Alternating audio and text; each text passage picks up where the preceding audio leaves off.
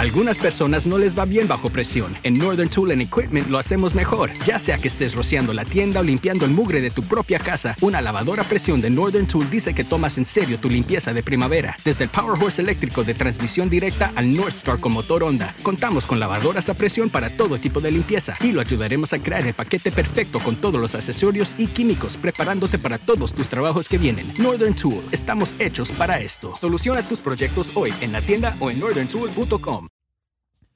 En este segundo capítulo hablaremos del diseño de criaturas para películas, videojuegos, ilustraciones, historietas y demás, de la mano de un profesional con el que conoceremos toda su historia, su pasión a la creación y que nos contará su incursión en este medio profesional.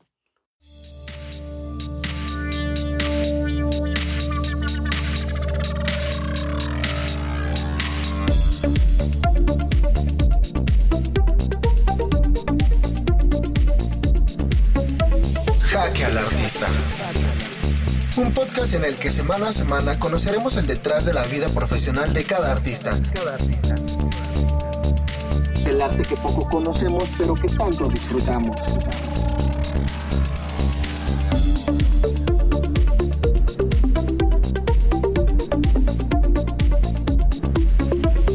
Jaque al Artista. Hey amigos, ¿cómo andan? Espero que se encuentren muy muy bien. Mi nombre es Alfredo Cruz, productor de música y audio cinematográfica y el día de hoy me encuentro muy contento en este segundo capítulo del podcast que ha tenido un recibimiento increíble. De verdad se los agradezco mucho a todos los que han estado apoyando, han estado mandando mensaje y han estado enviando todas las mejores vibras. De verdad que les agradezco y pues bueno, este capítulo no es la excepción tengo un invitadazo de lujo que en lo personal lo admiro muchísimo por su profesionalismo y su gran pasión. Él es Christopher Cruz, fundador y director de Nahual Collectibles, profesor de animación en 3D, artista 3D en Detachment East y ganador del Ariel 2020 a mejores efectos visuales por la película mexicana Belzebut, dirigida por Emilio Portes. Bienvenido, hermano. Hola, ¿cómo estás, este Canico? Gracias por la invitación y pues aquí para hablar de lo que, de lo que, de lo que quieras. sí, bro. Pues la verdad es que también muy agradecido de que hayas aceptado la invitación. Desde un principio te tenía contemplado sí o sí para, para que pues nos contaras tu historia, ¿no? Porque yo que te conozco, eh, pues sé cómo has ido creciendo tanto profesional como personalmente, entonces era importante para mí, para mí tenerte invitado. Y me gustaría saber ¿Cómo fue tu inicio en este mundo de la animación en 3D? ¿Qué fue lo que te orilló o cómo fue que empezaste? Ok, no, pues gracias, te agradezco mucho. Eh, pues nada, yo creo que yo creo que ni yo sé cómo inicié. Yo creo que realmente nadie sabe cómo iniciar, porque porque una carrera inicias desde que eres eh, un niño, realmente. Eh, lo que cuesta después descifrar es eh, cómo se llama esa carrera, porque yo desde, desde, desde chavitos sabíamos que, nos gusta a cada quien. Eh, y de hecho, naces con distintas posibles carreras, cada quien. A mí me gustaba mucho eh, dibujar, jugar con la plastilina, hacer muñecos, hacer personajes en, en, un, en, una rama, pero también me gustaba mucho entretener me gustaba de alguna manera hacer concursos o, este, eh, no sé, eh, hacer eh, torneos, lo que sea, estar relacionado con el tema del entretenimiento. Y también me gustaba, en otra área completamente distinta, me gustaba mucho el, el fútbol, por ejemplo, ¿no? Como deporte. Entonces realmente naces con muchas posibilidades, eres un, eres un un, ser, generalmente todos somos un ser que, que, tiene muchos caminos por recorrer. Y lo difícil va a ser intentar ver eh, en cuál te vas, ¿no? Porque en todas las que tú tengas una, una, un, gusto por hacer, vas a poder ser exitoso de alguna manera. Tu idea es como que desde pequeño ya estás queriendo saber a qué te vas a dedicar o que todas estas eh, actitudes o aptitudes que pudieras tener desde pequeño te orillan como a lo que vas a hacer o a lo que te vas a dedicar? En el mejor de los casos, sí. Eh, o más bien es lo que creo que todos deberían hacer. Porque hay dos formas. O El problema es que de niños no, no sabemos realmente cómo, cómo visualizar eso. Ahorita yo te lo digo muy fácil y, y cualquier día, bueno, pues si te gusta dibujar y si te gusta el entretenimiento, pues es natural que te dediques al cine o que te dediques a hacer eh, personajes o que te dediques a la publicidad o a videojuegos, pero nadie te lo dice y tú mismo no lo sabes, o sea, no sabes realmente qué hacer y solamente conoces las carreras normales que de repente están bien, tu objetivo, pero cuando tienes una pasión por detrás, pues yo siento, o a mí en lo personal me tiene más satisfecho seguir más que nada tu, tu pasión a, a, buscar alguna otra carrera por, por otros métodos, ¿no? Porque también es válido, o sea, hay gente que, que, que, que no, hay gente que dice, no, pues, ninguna de las áreas me interesa, a mí me interesa más ser sociable o, o yo qué sé, o, o, nada más tener una estabilidad económica y también es completamente válido, pero en mi caso fue así y realmente yo mismo fui deseando con, con dejar ir cosas que, que, no me llenaban completamente o que solamente aprovecharan parte muy poquita de, de las habilidades que mostraba. Claro. Entonces fue así y, y fue ir escalando y, y, ir descubriendo. Yo creo que es un proceso de, de, de, de descubrir que, que, eres bueno y empezar a ver en dónde podrías incursionar, que es lo más, eh, lo más difícil, yo creo. Claro. Sí, la verdad es que también en mi caso personal era uno de los motivos principales del por qué inicié el proyecto, porque yo cuando inicié mi carrera, inicié primero en Ingeniería en Comunicación Electrónica en la ICIME Zacatenco, y pues como dices, o sea, nunca, yo creo que nunca sentí la pasión de verdad que, que pudiera necesitar la carrera o que nunca me sentí del todo feliz con ella. Entonces, pues me llega, me lleva a, dar otro paso a un costado y, y, escoger algo que me gustara a mí, que, que, que me interesara. Yo no estaba informado de que existiera la carrera que hoy en día tengo de producción de música y audio cinematográfica, sino fue que hasta que estuve buscando, estuve pues rascándole a, a, muchas áreas para ver qué era lo que a mí me encantaba o qué era lo que a mí me gustaba. Y fue que encontré lo que me apasiona, ¿no? pero me estabas platicando qué fue o cómo fue que empezaste con todo esto. Sí, pues comienza muy ¿Qué, ¿Qué, será? Es muy gradual, como te digo, es difícil darse cuenta en dónde, porque de inicio, eh, pues, eh, te relacionas con, con, con, las primeras personas que tienes cercanas a ti, ¿no? En este caso, mi papá, mi, mi, mi familia o lo que sea, pues yo les digo, o, o, se dan cuenta, ¿no? Que, que, de alguna manera sabes dibujar o eres creativo y ellos te dan tu, su primer acercamiento a lo que ellos creen que, que, que, te podría venir bien. En este caso, pues mi papá me decía, pues puedes ser arquitecto, puedes dibujar planos, puedes ser eh, casas, eres creativo, puedes diseñar. Eh, y, y, empiezo un, un, un camino, eh, pues a, a, ciegas completamente, porque a esa edad no estás pensando realmente bien, ¿no? no tienes un conocimiento amplio de lo que va a pasar, no sabes de, no sé, no sabes de muchas cosas. Entonces empiezas yendo a una escuela como todos y ahí mismo es donde te vas dando cuenta que no te gusta o que no te llena y es lo que me pasó a mí y es por eso que dejo de lado eso, investigo más, me, me empiezo a meter a internet, hoy con el internet es facilísimo para quien sea, pero de repente no lo sí. piensas, o sea, estás en un, en un lugar donde no piensas muy bien lo que es una carrera o elegir tu vocación y te vas por los resultados más fáciles, ¿no? Yo digo, si, si yo diseño, pues entonces diseño gráfico. Y entonces me voy a diseño gráfico, eh, intento ver, ilustrar, eh, hacer eh, publicidad de alguna manera, intentar hacer todo este tipo cosas típicas del diseño gráfico como, como logotipos, como ilustraciones, marca, desarrollo de marca, y ahí empiezo a clavarme un poquito más y decido de alguna manera buscar ese tipo de áreas, qué programas se necesitan, qué aptitudes, y me empieza a gustar más, mucho más que, el, que lo anterior, que era como un tema más de arquitectura o ingeniería. Pero de todos modos me encuentro que todavía no estoy completamente satisfecho. O sea, básicamente es un proceso de, de ir llenando lo que es tu, tu, tu, tu, tu espíritu creativo de ir, de ir siendo muy honesto contigo mismo y es un ejercicio de honestidad ante ti. O sea, yo creo que eso es lo más, la manera más fácil de encontrarlo.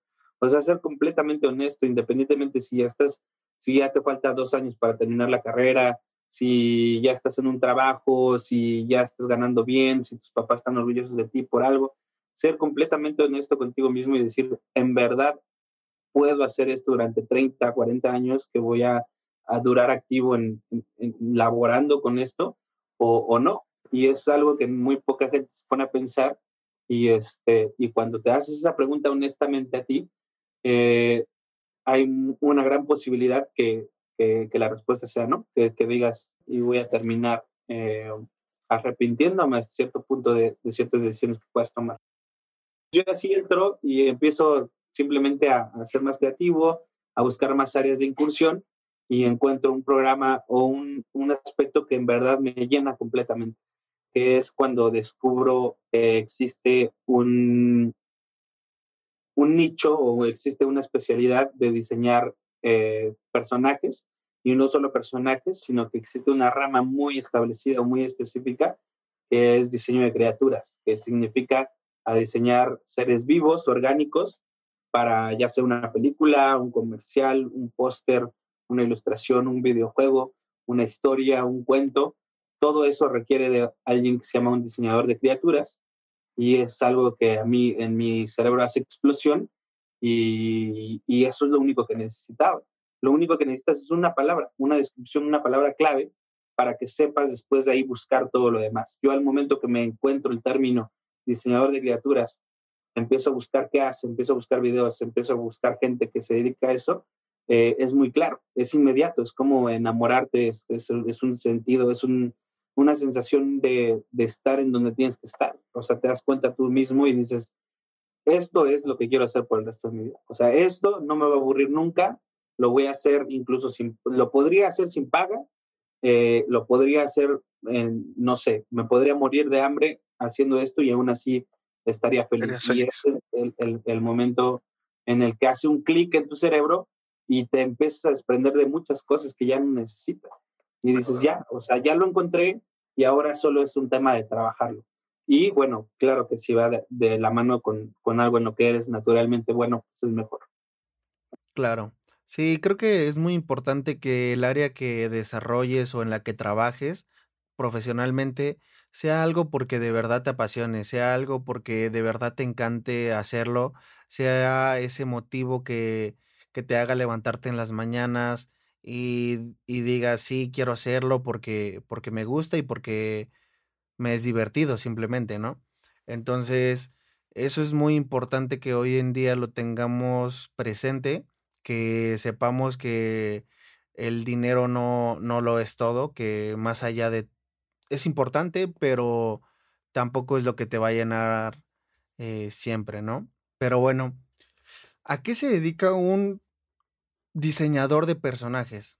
Como tal, ¿a qué te refieres con diseñar personajes? Porque, digo, es una área que por lo menos yo, si no hubiera sido por ti, no, no sabría que existiera. Entonces, ¿qué es lo que hace un diseñador de personajes? Ok, sí, ok, bueno, el diseño de personajes es un es una rama que, que, existe intangiblemente desde hace mucho tiempo, eh, desde que se cuentan las primeras historias. Un diseño de personajes viene desde que alguien te cuenta a, un, a un individuo. O sea, desde el momento que tú escuchas un, un, este, un cuento que te describe a alguien, eso ya es un diseño de un personaje y es fundamental para cualquier historia que tú quieras contar. Entonces, al momento que tú lo diseccionas así, te das cuenta de lo amplio que puede ser. Eh, un personaje es una, un, un ente. Oh, turn it up. Speaking of, did you get your icon pass yet, Sean? I'm dropping in right now. Wow, from just 259 adult, I'm going to buy it at the best price before it goes up April 21st. oh, turn it up. Here we go. Up here with your crew in an awesome view. Everything you love stacked right in front of you. Got your icon pass, powder slash it. 50 plus destinations. Speaking of, did you get your icon pass yet, Sean? I'm on iconpass.com dropping in right now. From just 259 adult, I'm going to buy it at the best price before it goes up April 21st. Yeah, that's the good stuff. Okay, done. So pass the good stuff. Yeah, it's the good stuff. Woo! con personalidad. Es algo que tiene un, un carácter, algo que tiene algo con lo, con, el cual, con lo cual la audiencia se puede eh, relacionar.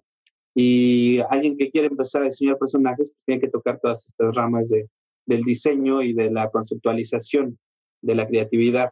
Eh, y entonces me gusta ese tema y, y me, me, interesa y me, me incursiona en eso, eh, desde ver cómo se diseñaban personajes para películas eh, que todos hemos visto, por qué, eh, por qué los personajes de, de, no sé, de Toy Story son, son los personajes de Toy Story, porque tienen, por qué fueron un hit, porque fueron un éxito. Y todo viene de un trasfondo de diseño de lenguaje, de formas, de carácter y demás, que es muy interesante. Y dentro de esa especialidad te puedes especializar todavía más, eh, como yo decidí hacerlo en criaturas. En criaturas es una especialidad todavía más eh, densa eh, y al momento de, de, de, meterte todavía más, eh, es un, una barrera de miedo que tienes que lograr, porque hay muchas veces que te dicen, si te especializas mucho en algo, puede que no tengas suficiente trabajo, puede que, que solamente eres accesible para un nicho muy pequeño. Claro. Entonces, algo que tienes que tener muy claro es que si te, si te especializas mucho en algo muy, muy específico, eh, no va a bastar con ser bueno, vas a tener que ser eh, destacable, vas a tener que ser alguien que, Mejor. un nombre importante dentro de lo que es ese tema, si es que eh, tener alguna especie de éxito. Y hacer eso vas a tener que estudiar muchísimo. Entonces, al momento que yo hago eso, me apasiona el tema y, y, y, veo lo que se está haciendo, veo quiénes son los mejores diseñadores de criaturas eh, y, y, me enamoro del tema y entonces empiezo a investigar. Yo te digo uno eh, de la, de, no sé, alguien con, que, todos van a conocer, eh, o bueno, igual no todos, pero el, que diseñó el Alien es H.R. Giger. y, y él es un diseñador de criaturas. Él diseñó el Alien, él diseñó en base a eso toda la, lo que es el mundo de esa cinematográfica. Y ese es, ese es un ejemplo de un diseñador de criaturas. Eh, el tipo que diseñó de igual forma a Nemo también es un diseñador de criaturas porque Nemo es un pez, es una criatura viviente. El que diseñó lo, eh, Chewbacca de igual forma. Entonces, eh, son gente que son diseñadores de personajes, pero están enfocados todavía en un área más adentro que es diseñar una criatura. Y eso es a mí lo que me apasiona y eso es lo que hago. Y dentro de ese tema, pues es muy amplio. Yo te podría decir que hay muchas cosas que tienes que tener en cuenta para, para poder ser eso, pero eso ya es independientemente de cada disciplina. Yo creo que lo que cabe recalcar es, si vas a especializarte, vas a tener que estudiar mucho y vas a tener que, al momento que tú sueñas alto, que tú sueñas en, en grande, que tú te pones una meta muy grande, tienes que complementarlo o tienes que hacer un, tienes que respaldarlo con el, un trabajo igual de grande que, el, claro. que la meta que te ponen. Porque muchas veces ya está muy escuchado de sueña grande, sueñan grande, este, apúntale lejos, apúntale a lo alto. Y sí es solamente la primera parte, pero después viene lo más importante y lo que realmente este, hace que, que lo logres, que es trabaja en grande. O sea, trabaja en grande, desvélate en grande, estudia en grande, dedícate en grande. Eso es lo que realmente va a, ser, va a hacer que logres tu objetivo y es algo que, que todos ya, yo creo que hoy en día con todos estos talks que se hacen, con todos estos videos motivacionales, ya todos ya saben soñar en grande. grande. Tú le preguntas a quien sea y dices, sí, quiero hacer esto, quiero hacer esto. Pero ahora nadie está dispuesto a poner el tiempo y a poner el trabajo para que eso se logre. Y es algo que está faltando. Claro. Sí, el trabajo siempre es el que va a respaldar todos tus sueños, todas tus metas, eh, porque si no le dedicas tiempo, esmero, trabajo, esfuerzo, eh, de nada va a servir el que estés apuntando en alto, el que estés soñando en grande si no lo respaldas con un trabajo digno, ¿no? De, de tus sueños. Entonces sí va muy de la mano y es muy importante que todos lo tomemos en cuenta. Y me mencionabas que vienes haciendo, o bueno, más bien te especializaste en un nicho o en algo concretamente que es la, creación de personajes, el diseño de personajes. Entonces, ¿cómo fue tu incursión aquí en México? ¿Cómo fue que comenzaste? Ok, eh, pues a, empecé a aprender, yo creo que de inicio pensé que la mejor manera sería una escuela, eh, una escuela de artes digitales enfocada en animación, pero me di cuenta que era un muy amplio, o sea, nada más te daban un pequeño embarrón de cada tema y yo lo que quería hacer es muy especializado. Eh, y no hay ninguna escuela hasta donde yo sé que, que se enfoque una universidad, una universidad tal cual en, en diseño de personajes o en, y aún mucho menos en diseño de criaturas. Entonces yo decido empezar a, a estudiar por mi cuenta, a buscar podcasts, a, a investigar artistas y a, a, desarrollar todo un esquema de cómo yo puedo aprender esto. Y siempre sin miedo a, a, de, en qué lo voy a implementar o si voy a tener trabajo, porque yo creo que eso fue la, la clave más importante, que no pensaba en qué iba a trabajar, porque si hoy hago una o me hago una remembranza de lo que era ese en ese momento, pues no había ningún lugar en que trabajar, por lo menos aquí en México, yo qué sé, ¿a quién te iban a pedir diseñar? Todos los aquí en México todos los personajes ya están diseñados eh, y no se hacen producciones grandes donde tengan una, una criatura eh, eh, como base de lo que es la, el cuento. Incluso el único mexicano, o bueno, no, no el único, pero uno de los más grandes que tenemos con esta sensación es Guillermo del Toro. Guillermo del Toro de alguna manera diseña sus personajes y toda su, su historia va en base a lo que es una criatura. Eh, y él lo dice muy bonito, dice que necesitamos criaturas para explicar nuestro lugar en el universo y eso significa que todo lo que es una historia que él cuenta eh, está dependiente de una criatura. Pero eso es, un, sus producciones ni siquiera son en México, eh, todo lo, eh, muchas cosas, o sea, no es considerada una película mexicana, aunque, aunque Guillermo del Toro sea mexicano, mexicano, no es una película mexicana, no se hace aquí realmente mucho del proceso. Entonces, no había trabajo para eso, simplemente me enfoqué en ser lo mejor posible, lo mejor posible o lo más competente posible y ni siquiera lo pensaba, ni siquiera lo pensaba, simplemente me comía cursos tras cursos tras cursos y todo sucede a, partir de que yo subo un, uno de mis personajes a Facebook y en Facebook lo ve un director que estaba justo haciendo una película donde un, una parte fuerte de, la historia o de, de, lo que era la película era una criatura, un monstruo, un demonio. Ve mi trabajo y me contacta, me contacta y me dice, oye, este, quiero tener una reunión contigo, me gustó tu trabajo eh, y quiero que, que, ver la posibilidad de trabajar contigo por una película. Y ahí empieza, ahí comienza realmente eso, que pues realmente no es, pues es hasta de, de pronto de repente puede ser una, una casualidad o un golpe de suerte o, o es, es algo que, que, te sucede simplemente, estuviste en el momento eh, correcto en el tiempo momento, pero más que nada, en ese momento que llegó eso, lo más importante que, que quisiera denotar ahí es, sí tuve suerte de que me vieran, tuve suerte de que me encontraran por Facebook, tuve suerte de estar en el momento adecuado, en el tiempo adecuado, pero lo que yo puse de mi parte, que es lo que claro. logró hacer ese bond, es el momento que estuve ahí, estuve preparado, o sea, tenía la claro. calidad, tenía la, el expertise o el, o el, con qué sustentar eso. De repente te encuentras tú en que llegas a la oportunidad que siempre buscaste o a, o a la suerte de encontrar algo, pero no estás preparado, no va a pasar nada. Simplemente se fue y, y se acabó. Lo importante es estar preparado para cuando llegues o cuando tengas esa oportunidad.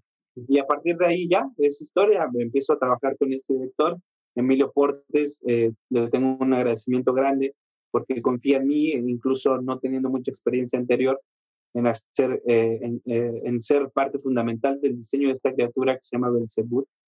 Y me enamoro todavía más de, de, lo que es ese, digamos, ese estilo de vida. Es un estilo de vida diseñar criaturas.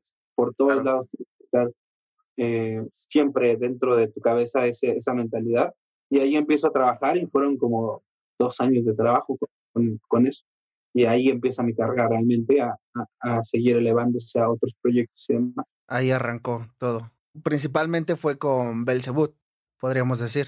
Sí, realmente es muy interesante porque realmente mi primer proyecto comercial, eh, mi primer proyecto dentro de este mundo nuevo del 3D es Belzebut y es de alguna manera eh, grande, o sea, es, es, una, es una película grande que logra hasta apenas hace, este año ganar Ariel por mejores efectos visuales. Es una producción larguísima que se tarda más de cuatro años, cinco años en, lograrse, seis años me parece, eh, porque es algo que no se hace en México y, fue un aprendizaje para, para todo el mundo, para el director, para el productor, para la gente de efectos visuales, eh, hacer ese tipo de cosas a un nivel tipo Hollywood eh, es difícil y de, alguna manera se logra un, resultado, pero tardó muchísimo. Pero entonces ese fue mi primer proyecto, que hasta apenas ahorita empieza a salir a, a, a estos premios y demás. Exhibió el año pasado y, este, y muy padre haber sido parte de eso. Claro. ¿Y por qué fue el parón, eh? Porque sí ya llevaba, bueno, el proyecto yo me acuerdo que me lo habías comentado ya desde hace un buen rato, ¿te?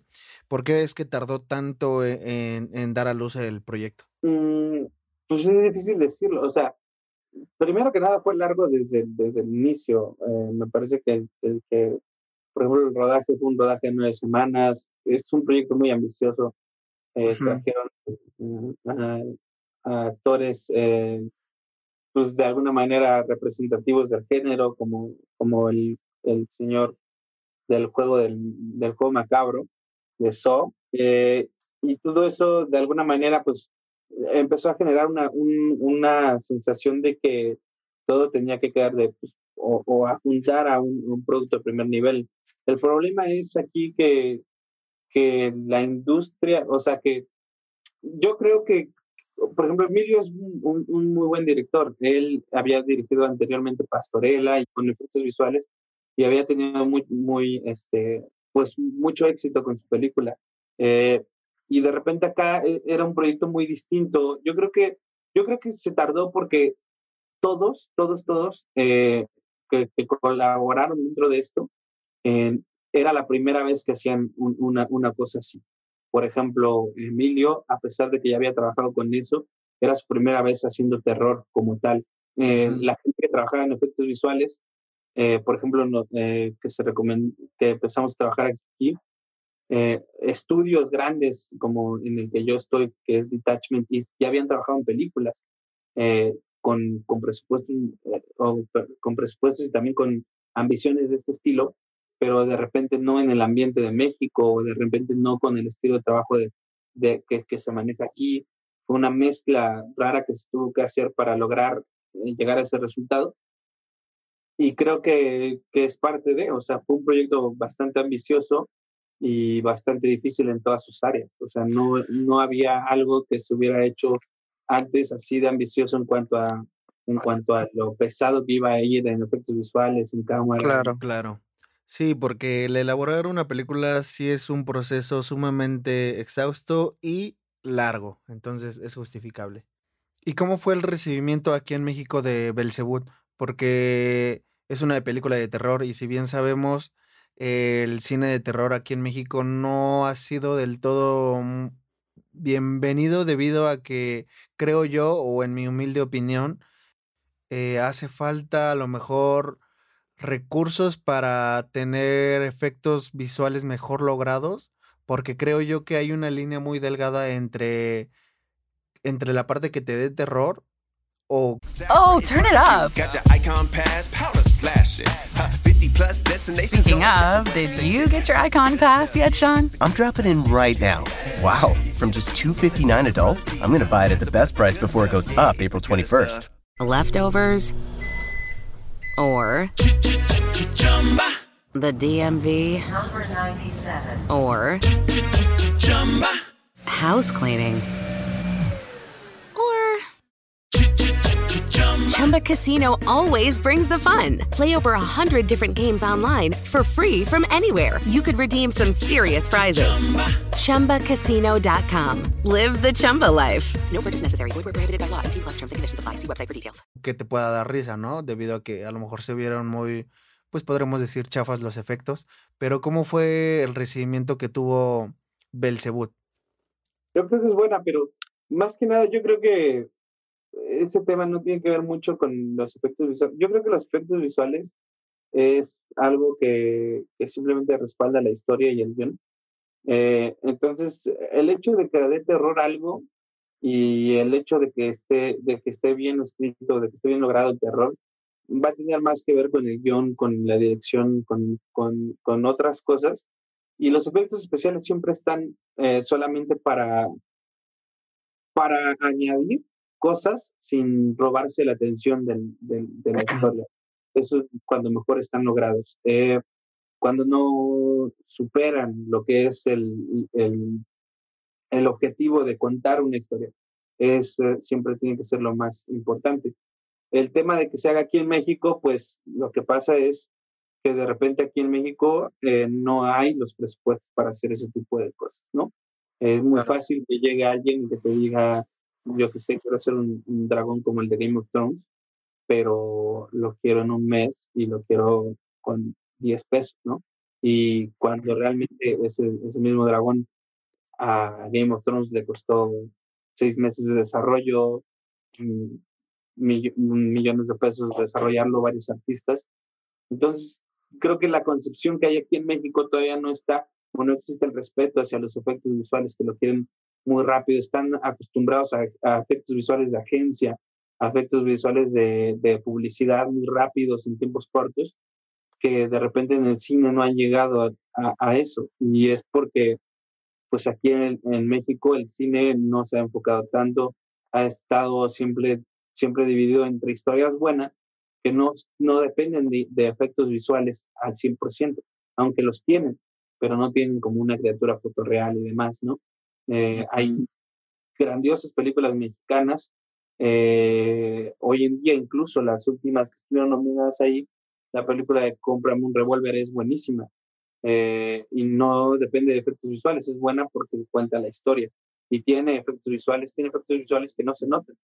Eh, o tenemos otras películas de comedia aquí como las de Omar Chaparro y así, que tampoco dependen de efectos visuales. Entonces, en el momento que no hay cabida para, para experimentar, para mostrar eso, pues va a ser difícil tener una industria competitiva si nada más tenemos un, una película en la cual mostrarla, como ahorita Belcebú. Tiene que haber más, tiene que crecer eso es como, no sé, es como ir a, a tratar de ir al mundial o tener una calidad de, de, un mundial cuando nada más juegas un partido al año. Entonces, tiene, tiene que crecer más eso y poder desarrollarse más. Es por eso que existe la fuga de talentos. Cada vez que hay alguien muy talentoso, pues prefiere mejor irse a trabajar a Estados Unidos, a Canadá, a, a, a Londres, donde sea, que sí exista esa industria fuerte y que se dé el reconocimiento a los artistas que, que hacemos eso. Claro, creo que va mucho de la mano del tipo de película que se está desarrollando. Si, si se recarga mucho de efectos especiales, pues sí se esperaría que tuviera buenos efectos especiales, pero como te mencionaba hace ratito, creo que es una línea muy delgada en la que o puede dar risa o puede impresionar, ¿no crees? Mm, yo creo que sí, yo creo que puede ser, si fuera a un extremo, pero hay veces que tu cerebro te lo permite y te lo pasa y te gusta, incluso cuando no se ve tan bien, simplemente porque la historia es, es exquisita. Ok, sí. Si tú ahorita te pones a ver, no sé, sé algún ejemplo de, un, de una, un efecto visual que hoy en día se ve no tan bien, no sé, por ejemplo, La Máscara. Tú, tú ves la película de La Máscara y, y, y los efectos son geniales para su tiempo, pero no es, no es como que se vea, o sea, te gusta porque la trama es increíble, porque te, te, te, te trae eso, ¿no? Y el personaje es un personaje increíble. Y más que nada del efecto visual, sí, es, sí te agrega toda esta, toda esta fantasía, pero siempre está cimentando so, cimentado sobre algo que te está contando algo increíble, ¿no? Uh -huh. Y de repente hay películas nuevas que están atascadísimas de efectos visuales, pero no tiene una historia y lo, lo único que vas a ver es, un, es una demostración de, de, los efectos que hay hoy en día y, y, no es una gran película. Claro. Los efectos siempre están para complementar, a menos que sean puntos claves y que sean completamente la película, yo que sé, eh, eh, no sé, la última del libro de la selva, eh, lo único que había filmado prácticamente era el niño y todo lo demás era efectos visuales. Sí, por CGI. Son completamente influyentes, son la película. Hay uh -huh. efectos especiales que son la película y hay efectos especiales que son simplemente comple complementarios a, a, desarrollar el tema. pero pues, en, en, ambas partes son fundamentales y, y a, a, mí me encanta todo este tema y, este, y aportan bastante al cine. Yo creo que en el cine es lo bonito y es por eso que el cine es algo tan, tan, tan fuerte, es una expresión tan grande de lo que es un complemento de muchas áreas. Claro. Sí, los efectos visuales, la historia, el guion, vestuario, actuación, todos tienen que complementar de, de la misma manera, ¿no? Y ahora también es tema de, de la misma gente que empieza a, valorar el trabajo bien hecho y que tiene otra, otro sentido, otro esfuerzo eh, para ver esas películas en el cine y apoyarlas y, que se sigan haciendo más, porque de repente no se hacen más porque, porque no, no, no las ven. Claro, y por eso es sumamente importante que se dé a conocer todo el detrás que hay en una película, en una canción, en un dibujo, en una escultura, porque así sabemos el proceso por el que ha pasado y por el que se nos trajo a nosotros como entretenimiento y que a veces no valoramos del todo, ¿no? Y ahorita, ¿cómo fue tu flujo de trabajo en cuanto a la película? Mm, pues es dependiendo de qué, de qué, de qué área estés. Por ejemplo, con Belzebub hubo mucho tiempo y creo que fue mucho tiempo de experimentación y así, y creo que ahí el, el, truco fue, o lo que, lo que tenía que pasar era llegar a un punto en el que dijeran todos, hasta aquí nos quedamos y es momento de dejar de experimentar. Y hay otros proyectos que, que aceleran el proceso, también independientemente, si es para publicidad, generalmente tiene que ser mucho más rápido eso. Yo creo que depende mucho del director, de qué tan acostumbrado esté a trabajar con efectos visuales, que sean buenos directores y que no, eh, de que lo más importante es que tengan una toma de decisiones correcta y rápida eh, y puntual. Ah, hemos trabajado en el estudio con directores que dan muchas vueltas al asunto, eh, que llevamos un punto en el que se ve bien el producto y de tanta experimentación lo tiran nuevamente. Y ya hemos trabajado también con directores muy puntuales que saben exactamente lo que quieren y saben dirigir y saben trabajar con, con este tipo de arte que es los efectos visuales. Entonces, si tú hablas con, con un director acostumbrado a esto, va a ser mucho más fácil que, que, que fluya el trabajo porque conoce los procesos.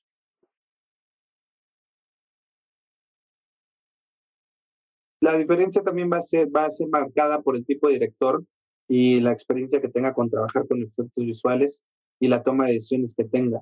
Eh, por ejemplo, trabajamos con un director que se llama Boaz Yakin.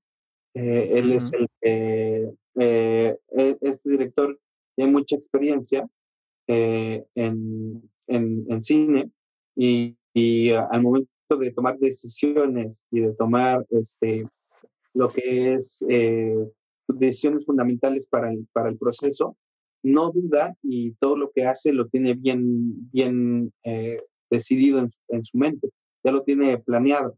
Entonces simplemente servimos como sus manos o como su, su ayuda para lograr su visión, pero no es alguien que tiene que estar experimentando. Y cuando llega directores que sí tienen que estar experimentando, que quieren estar experimentando con distintos efectos, que no saben si su, su muñeco o su su efecto visual va a ser este, de, de, agua o de tierra o, de, o va a querer um, que, que, que, huele o que no huele o que sea blanco o que sea dorado, eh, ahí es donde se complica un poquito más la situación, eh, cuando se requiere más de experimentación, porque lamentablemente eh, el proceso de los efectos visuales está dado y no es fácil de experimentar.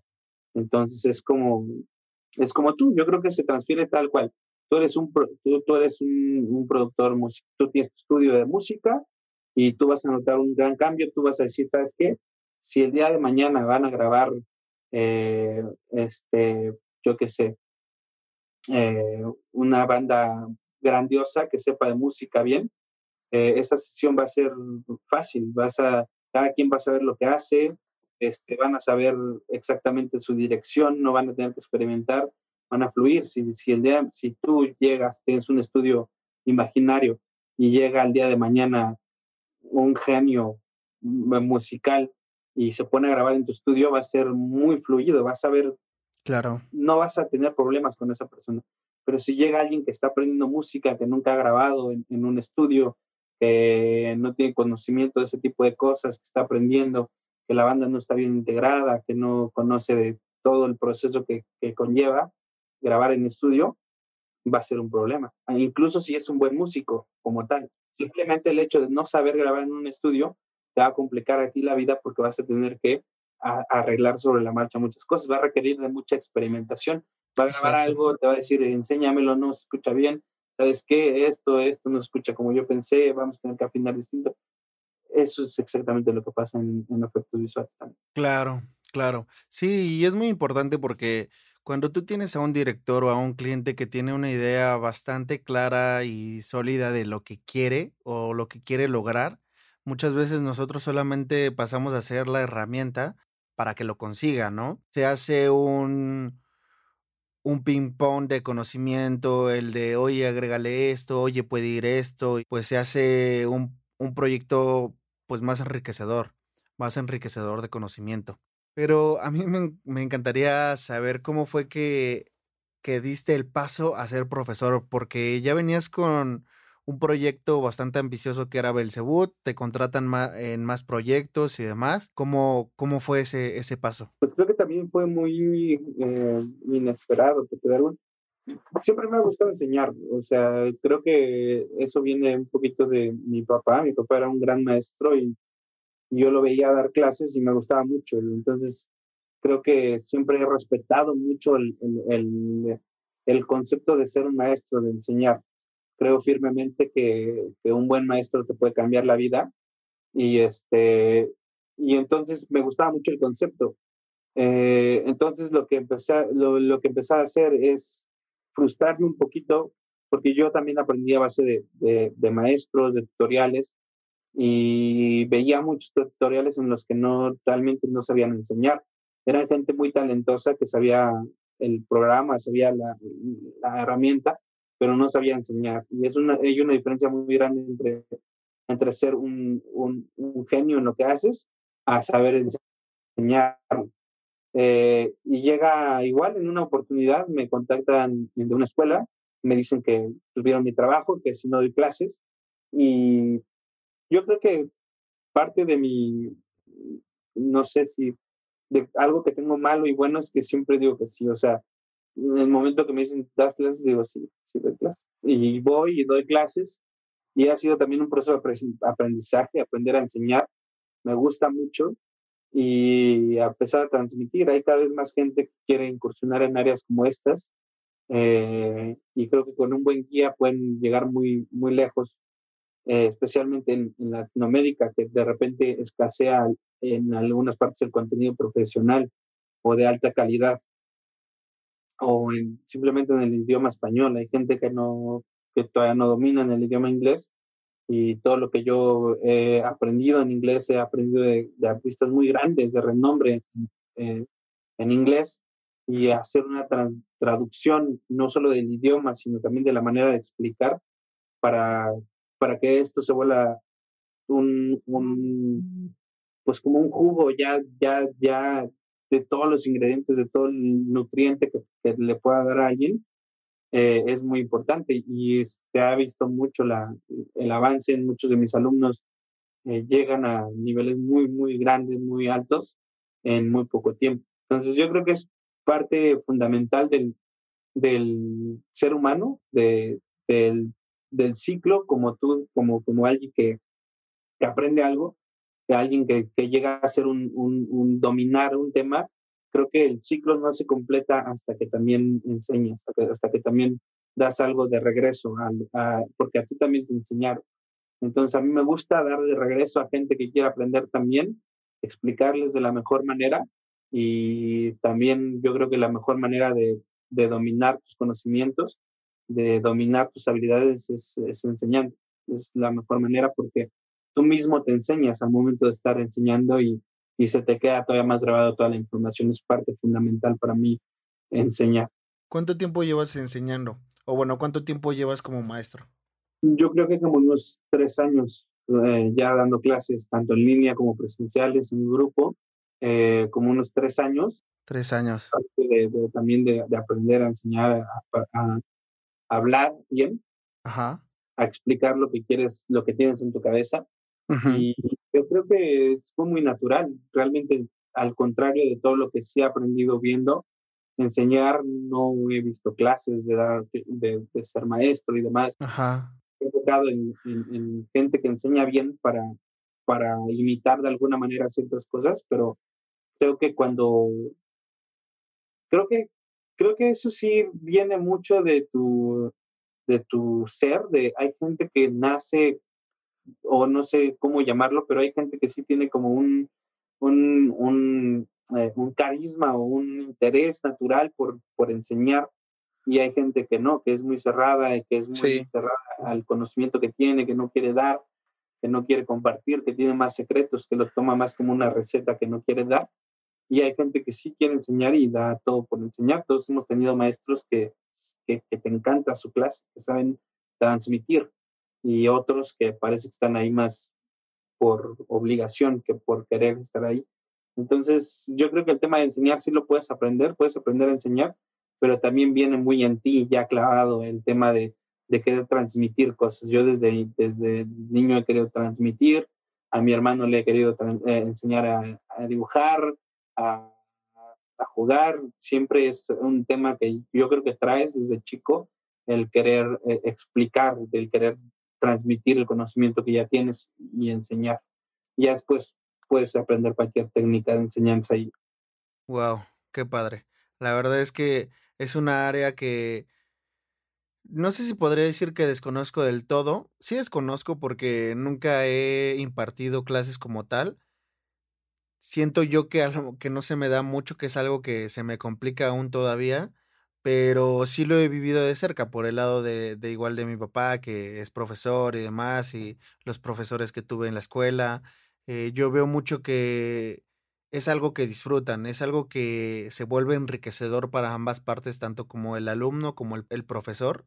El hecho de, de enseñar, de aprender y demás, son dos partes bastante complementarias. Y qué padre, la verdad es que es algo que me da mucho gusto, porque yo en mi carrera lo vi, tuve profesores a los que yo los veía y, y, ve- y veía cómo era su pasión por enseñar, cómo, cómo les encantaba, cómo lo simplificaban a veces para los alumnos y demás. Y saber que tú también lo llevas de esa manera y que más áreas lo llevan de esa manera, la verdad es que entonces eso está muy, muy padre. Y ahora estás incursionando en una área nueva, bueno, ni tan nueva porque sigue siendo de tu rama, pero estás haciendo ahora proyectos en 3D. Eh, lo que me platicabas al principio, o bueno, antes de la entrevista, que ya estás incursionando en las esculturas de 3D. Qué padre, qué chido, porque al final de cuentas llevaste la creación de criaturas pues, de lo digital allá a moldes, ¿no? ¿Cómo fue eso? Sí, yo creo que pues se debe igual al, tema que, que contábamos, ¿no? Al momento que, que tú te especializas tanto en una cosa, eh, te das cuenta que lejos de que te alejaste de otras oportunidades, te abriste el paso a infinitas pos- posibilidades, ¿no? Entonces, al momento que yo sé diseñar, que yo sé de forma de, de un buen lenguaje de estructura orgánica para esculpir criaturas, ese es un tema que ya puede incursionar en, en lo que quieras, o sea, en, en- en un multiverso de opciones. Eh, una criatura, como te decía, pues, me la pueden pedir para un videojuego, me la pueden pedir para una película, para una ilustración, para un juguete, para una exposición de arte, para un video falso donde quieran hacer pensar a la gente que los aliens existen, para lo que quieras. Y es algo que se repite en todos los temas. Igual tú, la música la vas a poder meter en donde quieras, no solo en cine. Eh, entonces, el momento que, que tú haces eso, te vuelves un ser didáctico y, ahora lo que quieres hacer es, es, este, naturalmente somos seres que, que nos gusta explorar distintas ramas, explotar nuestro conocimiento, nuestras habilidades. Y es por eso que yo empiezo ahora a incursionar, a hacer otra, otro, pues una, un propio proyecto de hacer coleccionables en, en México, ¿no? Eh, hago una iniciativa que se llama Nahual Collectibles, Nahual Coleccionables, eh, Nahual por el tema de que es un, un folclore que tenemos y se refiere a un ser amorfo que cambia de forma, pero que a fin de cuentas siempre es nahual. Y es lo mismo con nuestro producto. Nuestro producto va a cambiar de forma constantemente. Eh, hoy puede ser un alien, mañana puede ser un Goku, un Simpson, un, un lo que sea, pero al final de cuentas siempre va a tener esa alma, ese cuidado, esa calidad, esa mano escultórica, pintura y esa calidad inicial que siempre es Nahual, es un producto nuestro. Entonces empiezo a hacer eso, empiezo a investigar el mundo de los coleccionables, el coleccionismo, el juguete en México es algo que lo traemos desde hace este, generaciones, hemos tenido juguetes icónicos en México, somos naturalmente eh, creativos, somos naturalmente este, eh, artesanos, somos artesanos en México, hay mucho artesano, eh, están en todos nuestros estados, tenemos artesanos increíbles y tenemos la calidad para hacer productos artesanales, para hacer productos artísticos que tengan una calidad importante. Entonces, quiero hacer eso, quiero, empiezo a hacer esa iniciativa para vender mis propios diseños, lejos de, vender solamente mi, ah, mis servicios para que alguien haga una película y, ocupe mis diseños, yo mismo poder trasladar mis diseños al, mundo físico y empezar a hacer estas estatuillas coleccionables, criaturas, y después incursionarnos más en el mundo del juguete. Existe otro tema que es Art Toy, es un mundo gigantesco. Entonces yo creo que lo padre de que te apasione lo que hagas es de que no te vas a cansar de, de, abrirte las puertas con tu habilidad. Yo soy igual de apasionado para el tema de los juguetes de impresión 3D, como para enseñar lo que hago, como para mi propio arte conceptual, como para trabajar en cine, en publicidad. Todo eso ya es una rama muy grande, o sea, ya hay que no sé ni siquiera en cuál de todas las ramas que puedo incursionar trabajar al 100%, porque todas me, encantan, porque todas al final de cuentas llegan a la raíz de lo que, de lo que yo quiero y de lo que estudié. Entonces, es algo que les recomiendo a todos y que les va a servir de, van a tener una calidad de vida más alta si, si pueden hacer eso y van a poder ser mucho más, eh, mucho más dominantes del tema que quieran aprender así. Claro, qué chingón. Aparte porque, como decías en un, al principio del capítulo, te especializaste en algo y a lo mejor pudiste cerrar un poquito ese nicho, pero lo, lo abriste. O sea, e, ese, esa especialidad que agarraste la estás potencializando a más cosas, la estás llevando a más, a más áreas y que eso está bien chingón y que te lo aplaudo. Y pues bueno, Chris, ya este, cerrando un capítulo de esta semana, pues déjanos tus redes sociales, dónde podemos encontrarte, dónde podemos apreciar tu trabajo, qué proyectos traes ahorita. Pues creo que más activo estoy en, Instagram ahora. Eh, en Instagram estoy como Art of Cruz. Eh, ahí anuncio todo lo que hago. Eh, por ejemplo, vamos a estar pronto en la, en la convención de la mole, en el cual vamos a vender figuras coleccionables de, de este diseño propio eh, ahí mismo publico todos los proyectos que llevo a tener, tanto de videojuegos, de cine, de publicidad, de lo que sea. Ahí puede estar activo. Y mi portafolio profesional se encuentra en una página que se llama ArtStation. Y de igual forma ahí me encuentran como Art of C. Cruz, que es Christopher Cruz.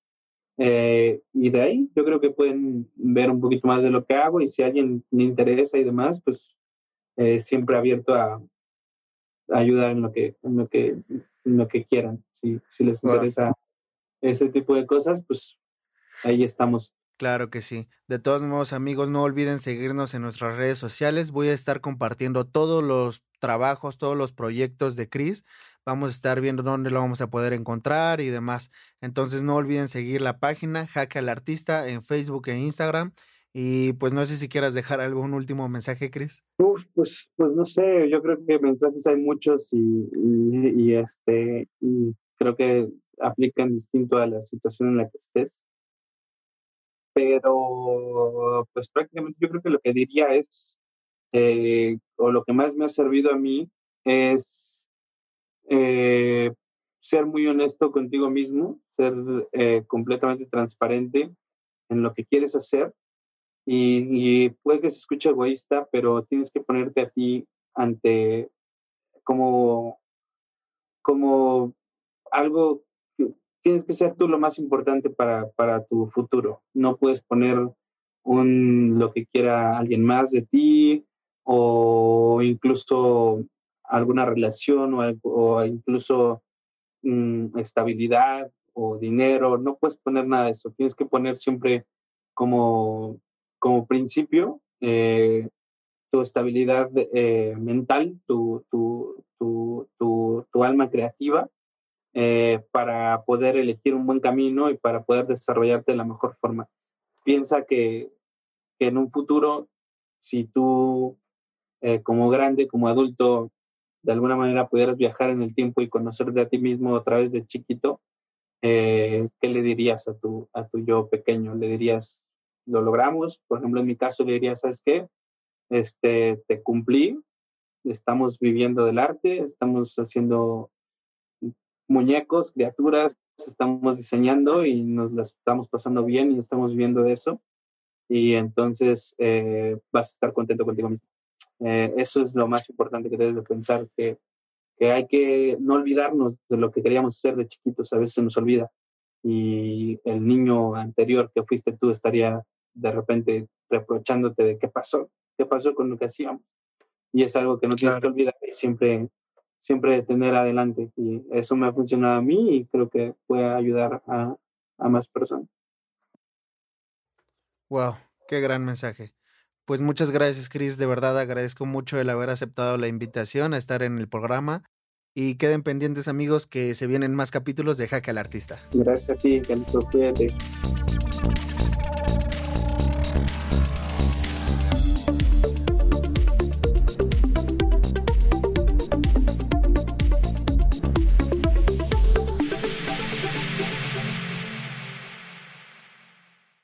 Leftovers or the DMV or house cleaning or Chumba Casino always brings the fun. Play over a hundred different games online for free from anywhere. You could redeem some serious prizes. ChumbaCasino.com. Live the Chumba life. No purchase necessary. Void where prohibited by law. T plus terms and conditions apply. See website for details.